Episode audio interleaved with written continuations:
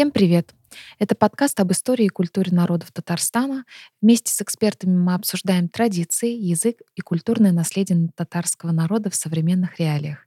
Ведущие я, Маша Минеева, Аделина Павлова и наш постоянный эксперт Елена Гущина. И мы продолжаем говорить о праздниках. Сегодня в нашей студии гость из Альметьевска Инна Ивановна Альмукова-Лисина, руководитель Альметьевского Чувашского национально-культурного центра, директор туристического комплекса «Новый Сувар» в Алькиевском районе. И говорить мы сегодня будем о республиканском празднике чувашской культуры Уяв. Отметим, что все праздники, которые проводят на территории Республики Татарстан, достаточно схожи между собой. У всех отслеживаются относительно схожие обряды, в частности, это завершение весенне-полевых работ, моление о благополучии урожая, которое сопровождалось жертвоприношением, а на самом празднике это идентичные соревнования, борьба и прочие-прочие игры. Кроме этого, в народе уже имеется такое символическое высказывание «Уяв для чувашина, как сабантуй для татарина». Почему так много схожего? В чем же отличие? Расскажите, пожалуйста, для начала об истории происхождения праздника. Здравствуйте. Уяв — это соблюдение от слова «уя» — «блюсти». Традиционный народный праздник чувашей, который сопровождался молениями. Уяв является кульминацией летнего цикла обрядового календаря чувашей — весеннее-летнее игрыще и хороводы. Относится к дохристианскому, домусульманскому периоду и восходит таким образом к зороастризму. В Казанской и Симбирской губерниях Уяв совмещал в себе такие обряды, как Шинже и Вае. У нас в Закамье эти обряды называем Уяв. В период Шинже Уява проводились общественные обряды Удюк и, сам, и Шумордюги. У средненизовых Чуваши Удюк открывал период, а в правобережных уездах Чувашии ряде селений Самарского и Ставропольского уездов, наоборот, завершал. Мы Чуваши Альмитского района, село Патраклы, Старое Суркино, проводим обряд Удюк в конце июня, в последнюю субботу. Он является составной частью открытого фестиваля Чуваши Закамья Республики Татарстан. Одноименное название Удюк. Уйтюги – это как раз обряд жертвоприношения с молитвами об урожае и благополучии живущих. А праздник Уя в Татарстане – это массовый праздник чувашей уже на всероссийском уровне, представляет собой синтезированное из элементов весенне-летних праздников массовое зрелище, представление коллектива художественной самодеятельности, профессиональных артистов, аналог чувашского агадуя и татарского сабантуя. Вот известный факт, Уяв достаточно сильно трансформировался. Раньше, ну, на самом деле, я точно не знаю, когда именно, Уяв проводился днем и ночью. Ночной уяв был в большей степени связан с хороводами и игрищами для молодежи, а для проведения дневного уява было, был ряд ограничений. Начинали уяв с моления, вы уже об этом сказали, да, о благополучии урожая, который сопровождался обрядом жертвоприношения, и завершали, так скажем, этот дневной уяв примерно через неделю после моления о дожде. В течение этого времени соблюдали запреты на земледельческие работы, на ношение одежды темных тонов, были запреты на стирку, уборку, мытье помещений, и даже не разрешалось зажигать огонь, ставить самовар, есть горячую еду. То есть питались приготовленной заранее едой, не подогревая ее. Проводы уявы совершали на восточной окраине селения. Эволюция обряда происходила в сторону исчезновения древних уявов и сопровождавших их запретов. С чем связана эта трансформация? Почему в современном, так скажем, мире не проводится тот же дневной и ночной уяв, а все а, превратилось в такой некий, так скажем, фестиваль? Сегодня мы стараемся вернуть аутентичность уява. Вы правы в том, что в период э, проведения были запреты, полагалось не нарушать покой матери земли. Запреты касались и обработки зерна, это молодьбы, сушки, размола, добычи материала, камня, глины, песка, строительства. Не разрешалось ударять нагайкой, стучать, громко шуметь. Днем огонь не разводили, а по пятницам в течение суток печи не топили, а пищу не варили. Носили одежду из белого холста, был запрет на ношение одежды темных тонов и из пестряди. Уяв начинался с летнего Никола 22 мая и длился до Петрова дня 12 июля, поэтому строго ограничено проведение и нашего татарстанского уява. С внедрением православия и крещением чуваши стали отходить от норм специальных обрядов и запретов. И постепенно сроки запретов сократились, и остался один день – черпраздники, когда нельзя заниматься земледельческими работами. Почему люди опять хотят а, вернуть дневной уяв, ночной уяв, ну как-то вот это все возобновить?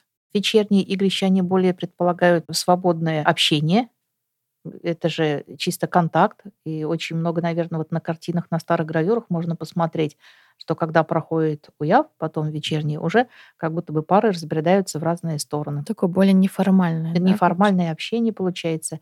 И таким образом люди уже создаются пары, действительно, создаются новые семьи. Оно для чего проводилось? В остальное время люди должны были работать. То есть времени на то, чтобы там с кем-то знакомиться, было очень мало. И тем более каждый работал на своем поле. А это вот общественное мероприятие, которое было призвано именно для создания новых семей. То есть такой негласный лид-мотив у Ява — это э, создание новых пар. Это его цель. Ну, как смотрите, как мы а, рассма- э, смотрели, обсуждали Петрау, Да. праздник, когда молодежь общалась между собой и приглядывали жених-невесту. Хороводы водили все. Ну, на Уяв же тоже водят хороводы. Обязательное условие, конечно же. Это именно хороводный праздник. И там полагалось петь специальные песни, специальные игры. То есть опять хороводы водили девушки, но приходили посмотреть все, да, Да. А, плюс э, меняются времена, в хоровод уже входили и парни с музыкальными инструментами, когда где-то э, было. У вас э, хороводы только женские были или юноши уже тоже вставали? А, Юноши тоже вставали, но изначально юноши ведь у нас воспитывались как молодежь для работы предназначенная. Поэтому, когда у них вот это вот наступало время, они сначала приглядывались, а потом ближе к вечеру, почему вечерний уяв, они уже могли более раскрепощенно себя вести. Все равно, наверное, где-то в натуре у мужчин заложено, что они более скромнее, не так ярко одеты, скажем так. И э, их приглядность именно в том, что они силу могут показать, э, выносливость могут показать. А тут вот выбирали в основном все равно по красоте на хороводах. Ну и потому еще как, как себя девушка ведет, как она поет, бойкая и не бойкая, ладно. Плюс на праздник же надевали лучшую одежду, которую часто изготавливали сами, чтобы показать, какая ты мастерица. Мастерица. Да, это тоже смотрели. Все-таки главное э, качество, наверное, женщины в Качество традиционной культуре вышивки, это да. хозяйка. Красавица это дополнительный бонус.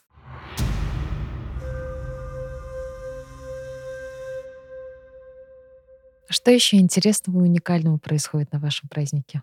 У каждого села есть свои традиции. Например, у нас в Старом Суркино собирается каждая улица у себя, в самых закромах, скажем так, в самых красивых одеждах, а потом, взявшись за руки, каждая улочка пододвигается к центральной площади, и здесь уже образуется общий хоровод. И таким образом здесь показываются, кто какие запомнил старинные танцевальные движения. Каждая песня имеет э, свою поступь, свое движение.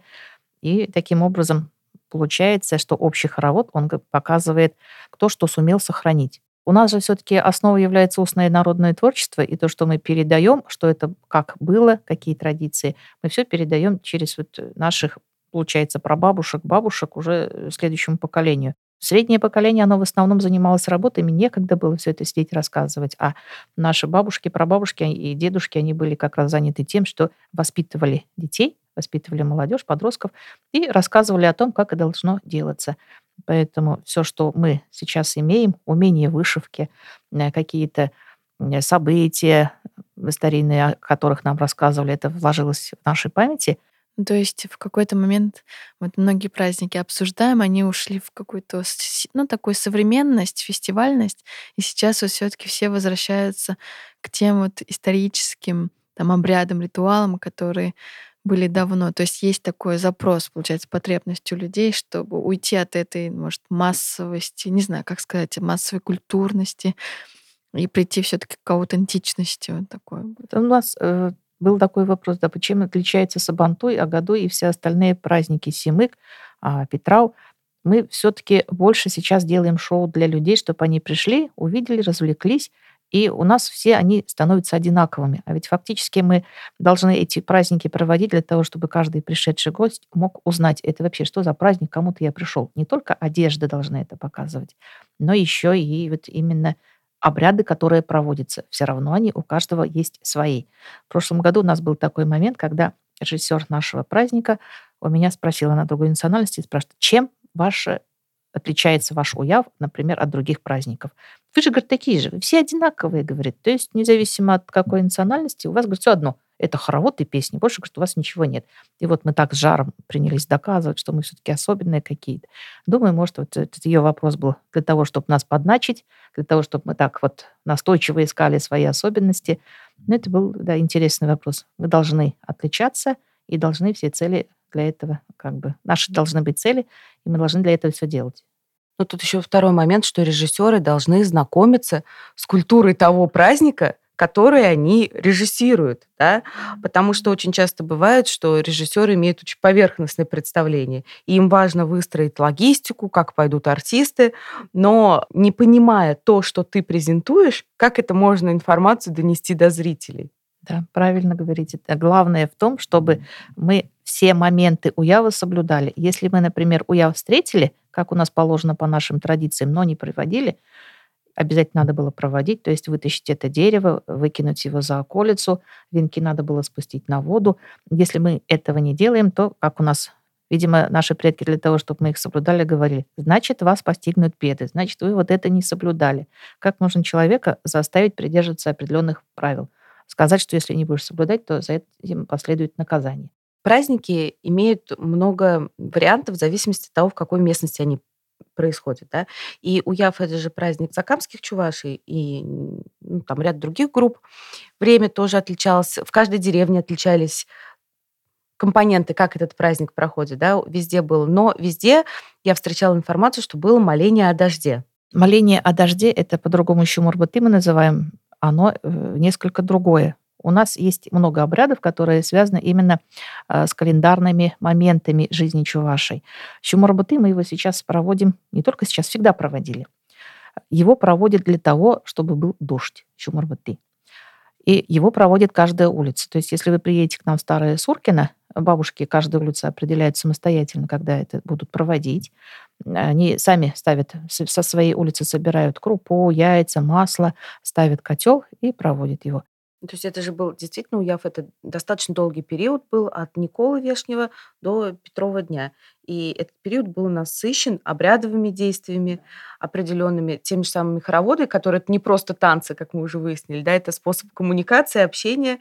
Ну, наверное, самым зрелищным в этом во всем было это коллективное моление. Коллективное моление, оно объединяло на духовном уровне так как мы являемся не крещенными, как вот принято сейчас говорить, древними чувашами, наша религия — это фактически это зороастризм, мы же пришли с Месопотамии, именно для того, чтобы сохранить, мы там обосновались так глубоко, скажем так, в лесу.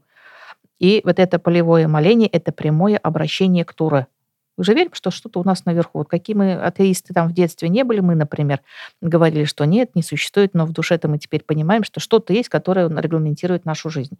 Может быть, духовная сила или что-то. А как вы это объединили? То есть, условно, мероприятие начали с моления, а потом уже продолжили его в таком фестивальном формате? Естественно, мы начинаем его рано утром с обряда, то есть там присутствуют немногие, то есть ну, по желанию. Кто захотел, тот присутствует. Он поднялся, например, туда на место Керемета, как мы говорим, там у нас дуб, начало родника.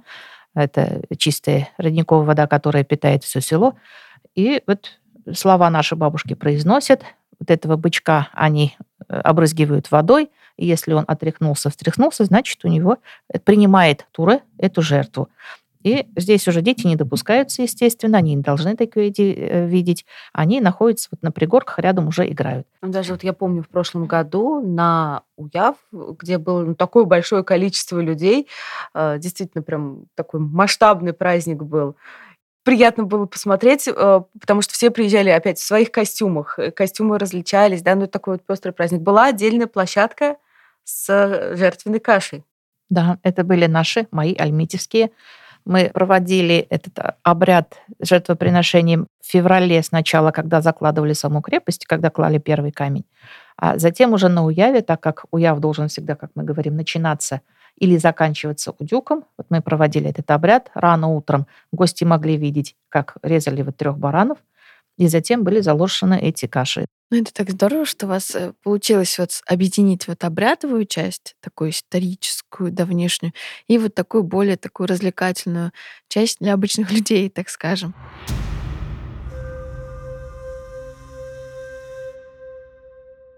Что еще вот кроме вот э, каких жертвенных каш, что еще принято вот есть на уяв? Какие у вас есть Но блюда? на уяве у нас вот принято квас всегда пить, поэтому на любой уяв, который проходил в Татарстане, были фестивали и квасы тоже. Это национальное наше блюдо, оно готовится как говорят, сколько видов кваса, говорит, а сколько, говорит, чувашских хозяек, столько и видов, говорит, потому что у каждого свой особенный секрет. И вот когда проводим эти фестивали, можно и похмельнее квас попробовать, можно и слабый, который для детей тоже попробовать. А есть еще такие, вот мне обещали рецепт кваса, именно такого, который детей лечит. То есть при определенных заболеваниях вот его надо вот так вот так вот готовить в печи и уже его давать детям для того, чтобы поднимать иммунитет и вылечивать от разных болезней. Тоже как обряд некий, да? Да, это тоже как обрядно, у него особенности, оно как-то его в печку ставили, там на солому, и по желобкам вот этим деревянным готовый квас уже он стекал, получается. Его обычно на, хмель, э, на хмеле ставили, и свои особенности. И любой обряд, хоть вот тюклеме обряд, когда это уже урожай у нас готов, всегда начинают э, с того, что старый квас, который остался, его смешивают с новым. Так же, как пекут хлеб, смешивают старую муку с новым. То есть вот это вот обычаи сохраняются, как бы передача с одного на другое. А еще какие-то, не знаю, пироги или что-то такое. У нас, когда встречаем гостей, мы обязательно готовим хуплу.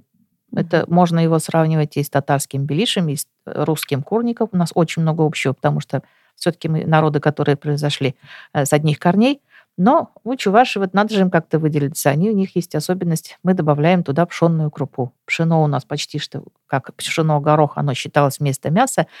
И внизу можно обнаружить ухуплу, такой вот сантиметровый слой в масле, которое это у нас уже вот именно особенность нашего блюда. Естественно, у нас обязательно есть блины, мы готовим. Тут как бы символ и солнце. У нас обязательно есть яйца. Яйца это, как говорится, символ жизни. Они тоже сопровождают все обряды чуваш. И поэтому, вот э, как кашу дождя мы упоминали, он же на яйцах делается. Например, в один котел мы закладываем до 30 яиц. И вот эти яйца заложили, а скорлупу мы втыкаем на палочки, и эти палочки ставим вокруг водоема, где проводим этот обряд. Ну, это же вот все обряды, которые связаны с земледелием. Естественно, у нас произошел сев, нам надо помолиться, чтобы был дождь, чтобы урожай хорошо зашел, эту землю не трогать. А Акатуй вы празднуете? А году мы раньше праздновали именно в Старом Суркино. А году у нас был. Это окончание весенних полевых работ. Один год мы даже Агадуй провели в начале, а потом уже фестиваль свой. Но потом решили, что все-таки, наверное, бюджетнее объединить их вместе. А так фактически это чуть-чуть другой обряд. Именно праздник плуга, праздник сахи, как говорится. Там уже свои особенности.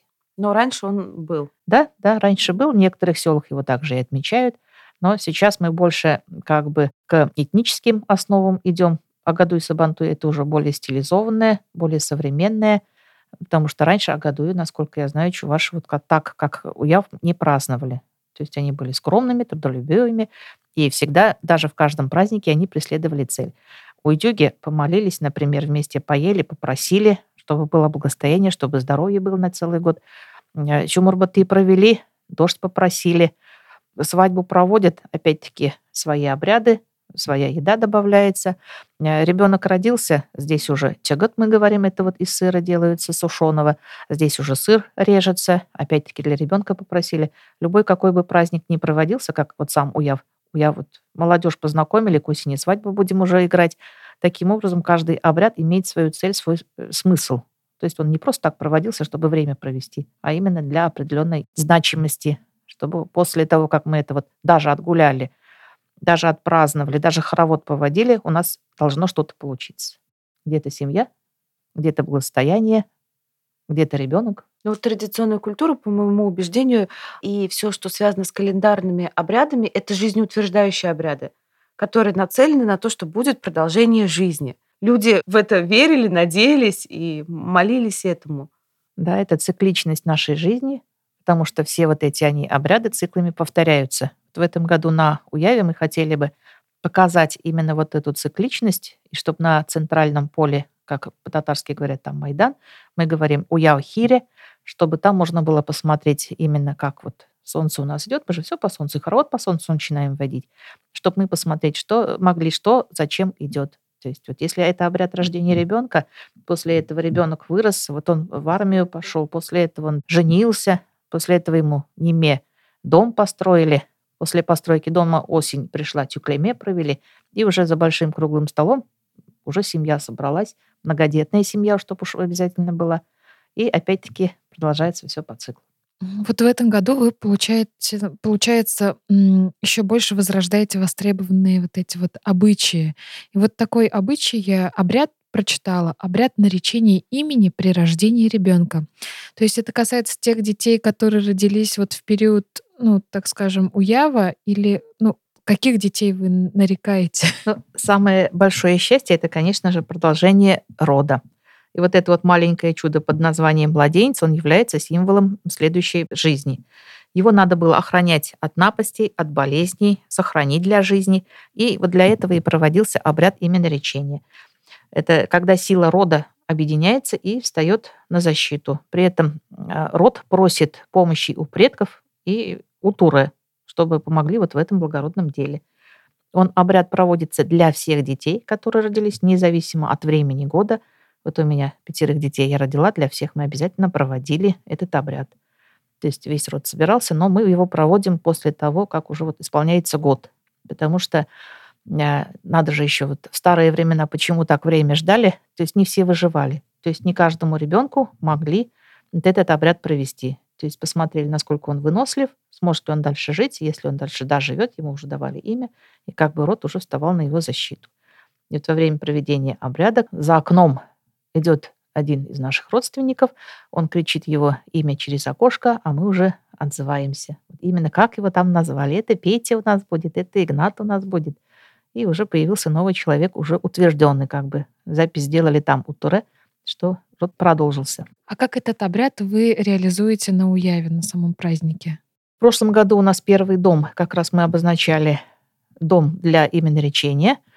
Там была настоящая семья, с младенцем. И мы совершили этот обряд. Бабушек, дедушек этой семьи пригласили. Это были не артисты, а именно настоящие все. Большую головку сыра приготовили, потому что текот всегда надо было нарезать. И этот сыр уже пробовали все наши и сами родственники, и наши все гости. И вот наш президент тогда, Рустам Нургалеевич, он также и сыр попробовал, и подарил подарок этой семье. Также и у нас Зюганов, наш гость, также присоединился тоже с подарком. Как бы принято было одаривать или деньгами, или подарками. Это именно, как у нас говорится, для младенца. И в этом году мы уже хотим этот момент чисто моментами показать при проведении пролога, чтобы люди могли посмотреть все-таки основные моменты, как, что это делается. Несколько в театрализованном виде, но чтобы было понятно все-таки, в чем суть этого именно речения.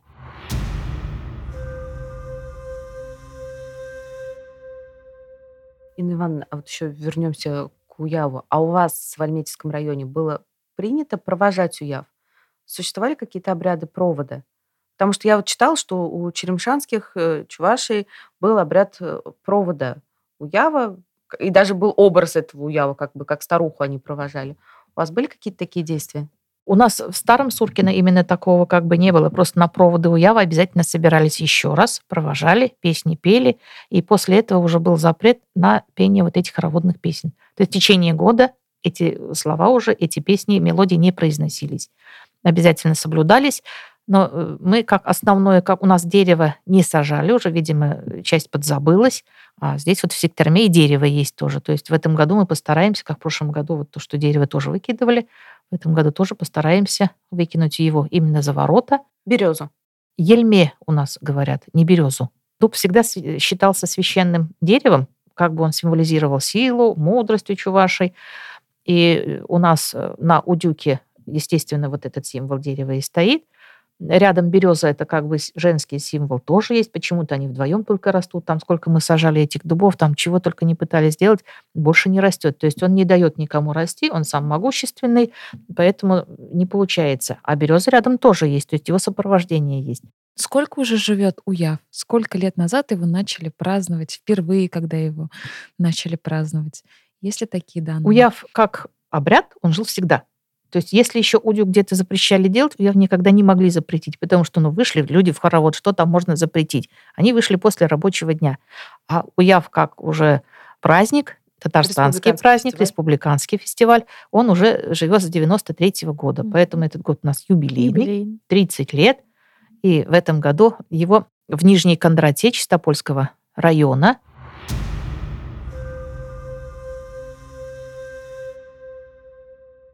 такой блиц-опрос. Что для вас уяв в пяти словах?